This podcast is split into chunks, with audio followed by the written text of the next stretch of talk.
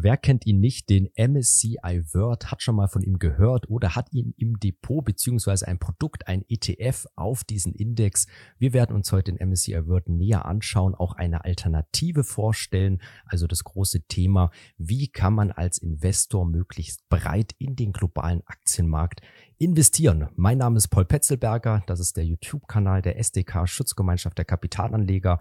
Und ich freue mich sehr, dass heute wieder einmal mit dabei ist Harald Rotter, Chefredakteur von Anleger Plus. Hallo Harald. Hallo Paul, freue mich auf das heutige Thema. Wir starten auch direkt mal rein und blenden hier mal den Chart ein, die Kursentwicklung und Harald, ich denke sagen, das hat sich durchaus gelohnt, die letzten 15 Jahre in den MSCI World zu investieren.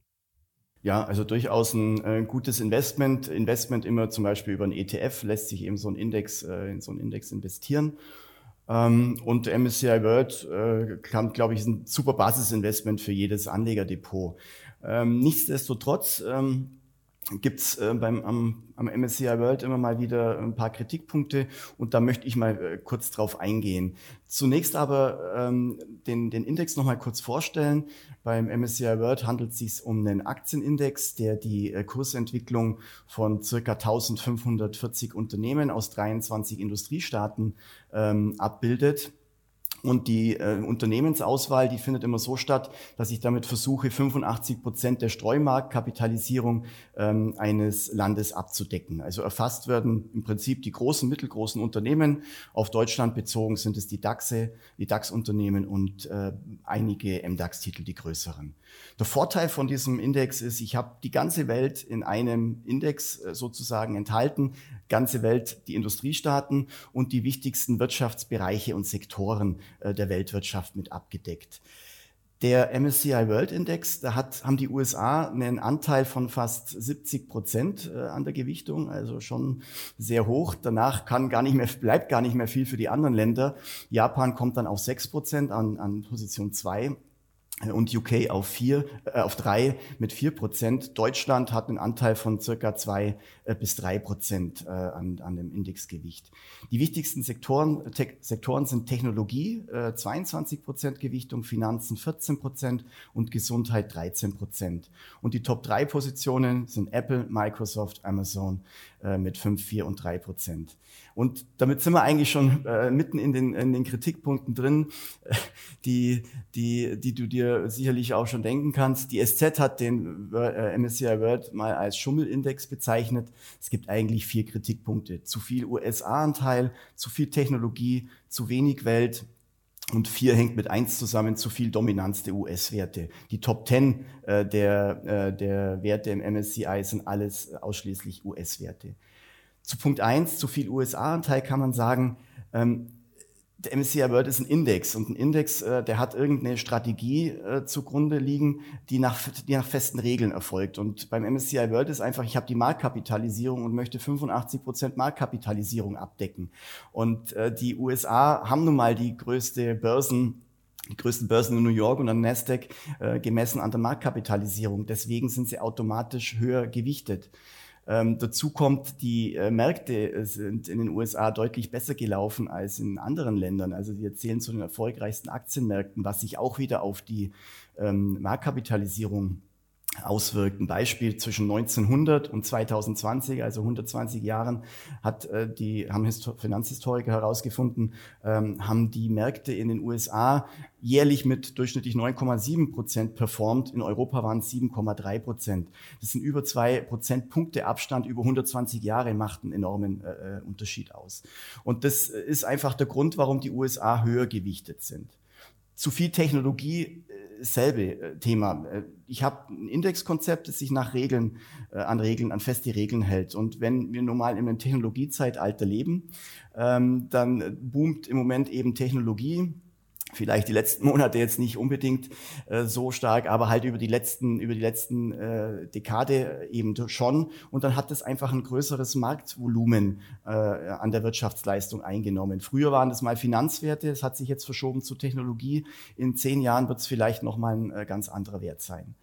Genau. Zu wenig Welt ist vielleicht der, der, wirklich der Kritikpunkt, der äh, am ehesten zutrifft, liegt an der Historie des Index. Der ist im März 1986 aufgelegt worden. Damals gab es in Russland und äh, in äh, China noch keine börsennotierten Unternehmen.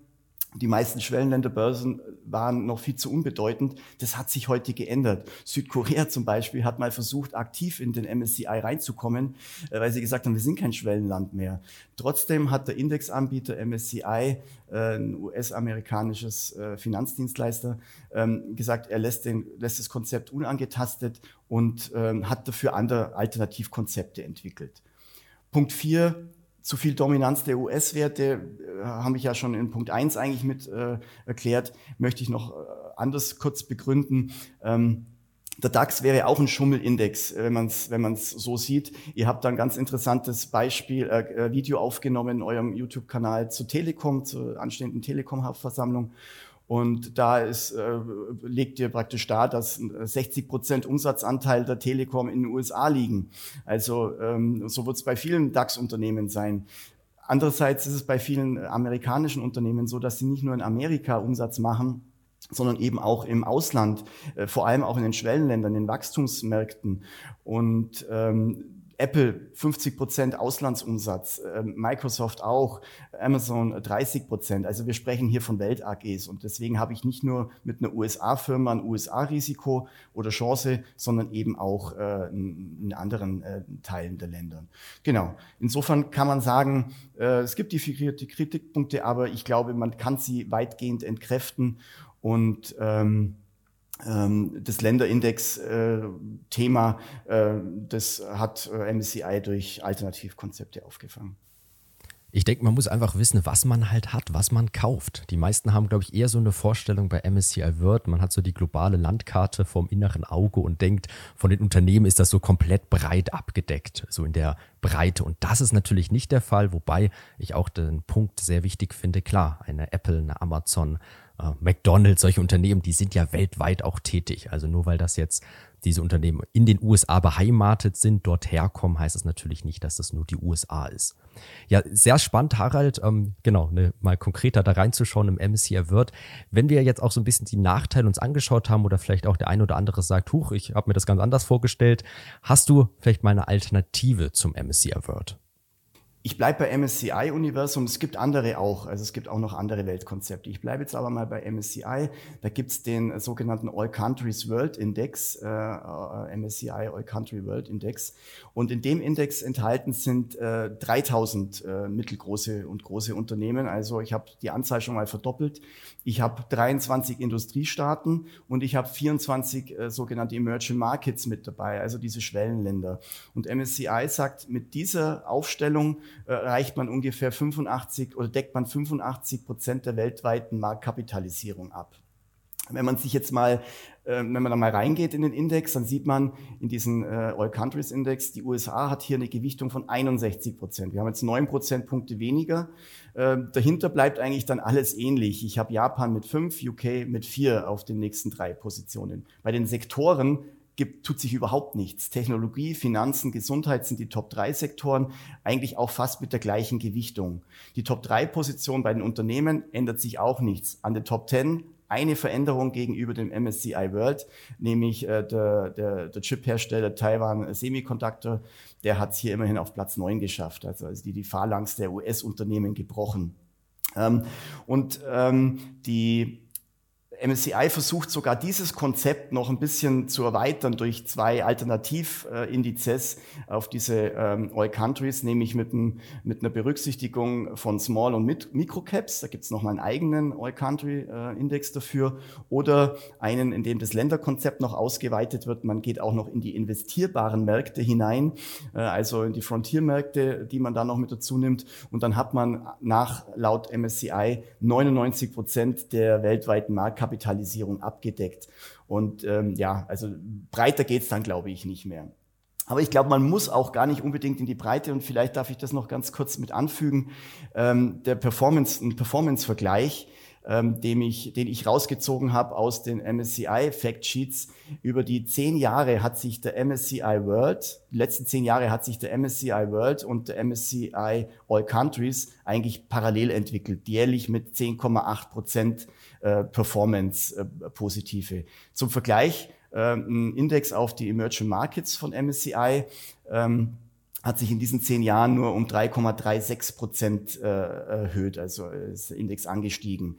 Also da haben die, die, der Weltindex praktisch äh, deutlich besser performt, weil die USA und, und Europa da besser waren. Wenn man sich das Ganze seit 2001 anschaut, seit dem 1. Januar 2001, äh, ganz interessant, da kommt der MSCI World auf äh, 6,37 Prozent jährlich äh, der MSCI All Countries auf 6,32. Also hier hat sich überhaupt nichts getan, obwohl ich eine breitere Aufstellung habe, während der MSCI Emerging Markets auf 8,5 Prozent kommt. Also die sind besser durch die Dotcom-Krise äh, und die ähm, äh, vor allem in Europa äh, die Staatsschuldenkrise gekommen.